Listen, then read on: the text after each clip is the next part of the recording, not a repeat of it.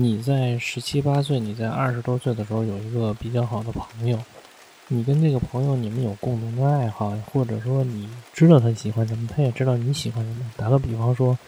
你这个朋友很喜欢音乐，完了你们一起玩音乐，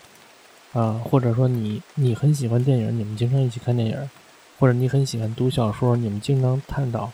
关于小说里的一些情节。那最悲伤的事情就是。当你三十多岁，甚至还没有到四十岁的时候，当你们，当你们有一天相遇了，你问他，说：“哎，你最近还在玩音乐吗？你最近还在看电影吗？或者说你最近还在看小说吗？看文学吗？”然后这个人跟你说：“我们已经不是那个小孩子了，我们为什么还要玩音乐？为什么还要看电影？为什么还要看文学、看小说呢？”这个是最悲伤的言语，跟最悲伤的一种回答。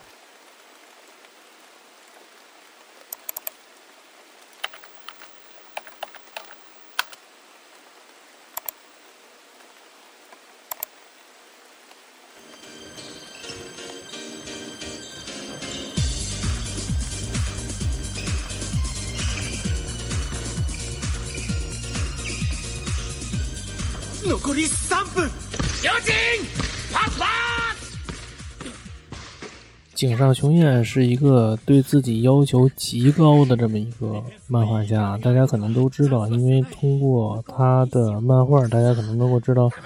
他对每一帧画面的要求，就比如说透视的比例啊，还有以及对人物的准确性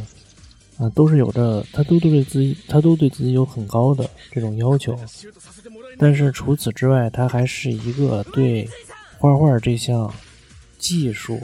有着无限探索欲的这么一个漫画家，就是他不只他不只仅仅是想在以漫画这个领域，或者说以纸张这个领域来去探索他的漫画技艺，所以也就衍生出了当时在呃《灌篮高手》这部漫画结束之后，在这部漫画销量破亿的时候，大概是在二零零四年的时候，有了这个。《灌篮高手》的十日后啊，有了十日后这个作品。但是十日后这个作品呢，井上雄彦是挑了一个废弃的高中，利用了这个废弃高中的二十多间教室，在每一间教室的黑板上画下了十日后的这个剧情，然后供这些书迷们来这个学校里边去看这个十日后的剧情，并且这个废弃的高中里边还有篮球场。就是这些书迷们看完了这个这个十日后的这个剧情之后，还可以在篮球场里边打篮球。但是让人觉得有一丝悲伤的是，就正是因为当时他只是在，呃，他只是在学校的黑板上画了这个十日后，所以这个青春仿佛也就像是在黑板上留下的画一样，迟早有一天会会被擦掉，消失不见。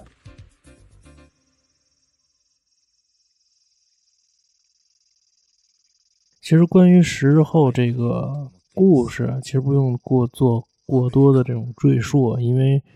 无论是在网上也好，包括现在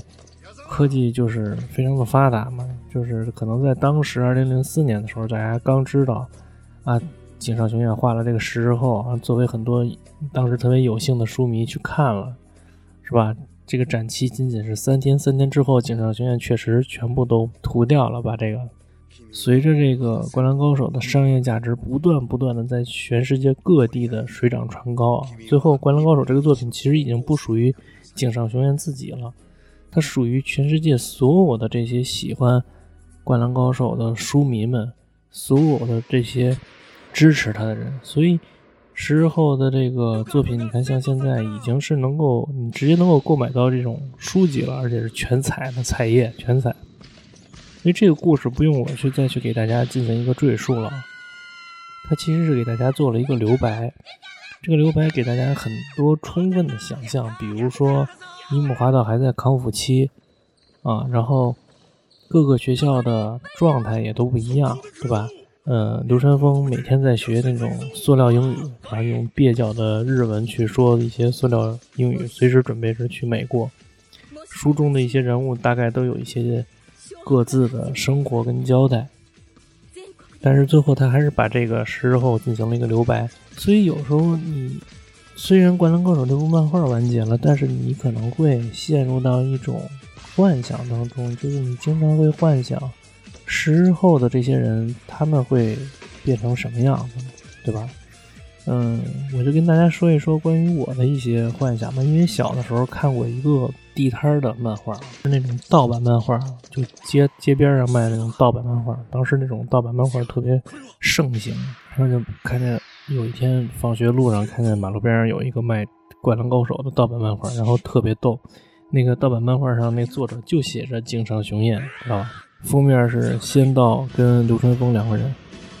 我当时觉得特别好奇，而且我觉得那个画风就跟井上雄很像很像，甚至一度以为就是井上画的。于是我就买了那漫画。买了那漫画之后回家一看，就是震碎你的三观，你知道吗？就不是就不是惊掉下巴，是震碎。就是讲的是一什么事儿呢？讲的是就是十日之后的事儿啊，就是就是衔接这个十日后的事儿，就是流川枫去美国了。就成功的去美国了，然后仙道章也跟他一起去了，然后两个人变成了一个情侣啊，就是就你能够想象这个漫画其实是那种啊，用现在的话说应该叫耽美漫画，对。所以其实还是有很多这种人会对十日后的一种人物的走向进行一个补充跟二次创作，包括一些猜想，包括我自己也是。我其实我其实。在这些人的最大的一些猜想，无非是他们进入到那个冬季选拔赛嘛，就是很近的一个事儿。是冬进入到冬季选拔赛之后，他们的一些生活变化。那赤木刚宪跟木木公园不用说啊，他们都是学习比较好的学生，然后他们肯定是会通过自己的实力去考取大学的。那留在队里的三井寿跟。宫城良田其实湘北队真的很难很难在冬季选拔赛上再有什么作为了。就即使樱木花道复出了，他也还需要回来重新的开始融入这个球队。所以我觉得湘北可能在冬季选拔赛上很难再有什么闯出什么名堂来。在神奈川县来说啊，最强的肯定还是王者海南跟嗯襄阳队，因为襄阳队保留了全部的高三年级。对吧？啊，海南就不用说了，他们以前是全国第二嘛。陵南的发展也不会特别的好，因为鱼柱走了之后，只剩下两个比较厉害的锋线，一个是阿福，一个是仙道，对吧？仙道又每天都不是很，就对他对篮球的感觉，我觉得是享受型的，并不是那种刻苦型的。就是阿福也有致命的缺点，就是他的防守太弱。所以我大概想了一下，大概会有一些对于这些人未来的一些猜想，比如说，在我看来，可能是奈川县的冬季选拔赛第一名可能还是海南，然后第二名是襄阳，就这两个队进入到全国大赛里边。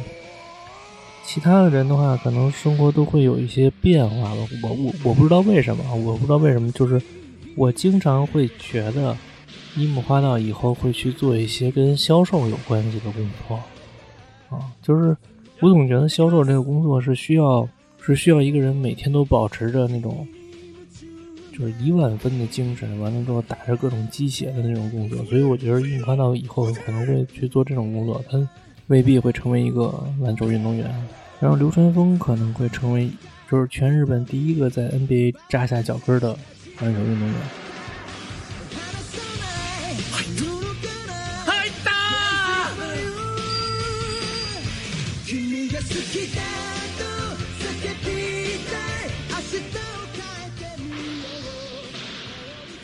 灌篮高手》这个节目吧，其实本来有很多话想说，但是不知道为什么在录节目开始之后呢，很多话都被我隐去了。因为我觉得有太多的想说的话，其实都是废话。因为太多的关于《灌篮高手》的回顾，关于剧情的回顾，我觉得都是比较冗余的，就没有什么必要。因为这个部作品太太家喻户晓了啊。嗯，大家对里边的情节也都太耳耳熟能详了，所以没有必要去回顾。所以我在做这个节目的时候，做了很多很多的减法。《灌篮高手》这个特辑的最后一集的最后一部分，其实我想给大家读一读，在《灌篮高手》这部漫画结束的时候，井上雄彦写的一段话，这也就是正对应着我咱们这期节目开头的时候我所说的那些话。井上雄彦在最后一本单行本的最后一页的后记上写了这样的话：“我常常在访问或信上被问到，为什么要画篮球这个题材呢？这部作品在刚开始连载的时候，篮球漫画几乎寥寥无几，而且篮球在日本也根本称不上主流运动。我在整理连载前的草稿的时候，编辑不止一次的对我说过。”在这个世界，篮球是一种禁忌，意思就是说我有可能会失败，让我做好失败的打算。在那种情况下，我还是画了篮球漫画的原因是，这对我而言是再自然不过的事情了。我出道的作品是以篮球为题材，之前参加的那些比赛作品也是以篮球为题材。我十九岁第一次投稿的作品也是以高中篮球为背景。在我认真开始考虑将来是否要当漫画家的时候，就很自然地选择了篮球为题材。当时我并没有考虑太多篮球以外的题材。我觉得如果我没有碰到篮球的话，说不定就不会成为一名漫画家了。全国制覇を目指してインターハイに行く。いえもうそれはただの夢ではないに違いない。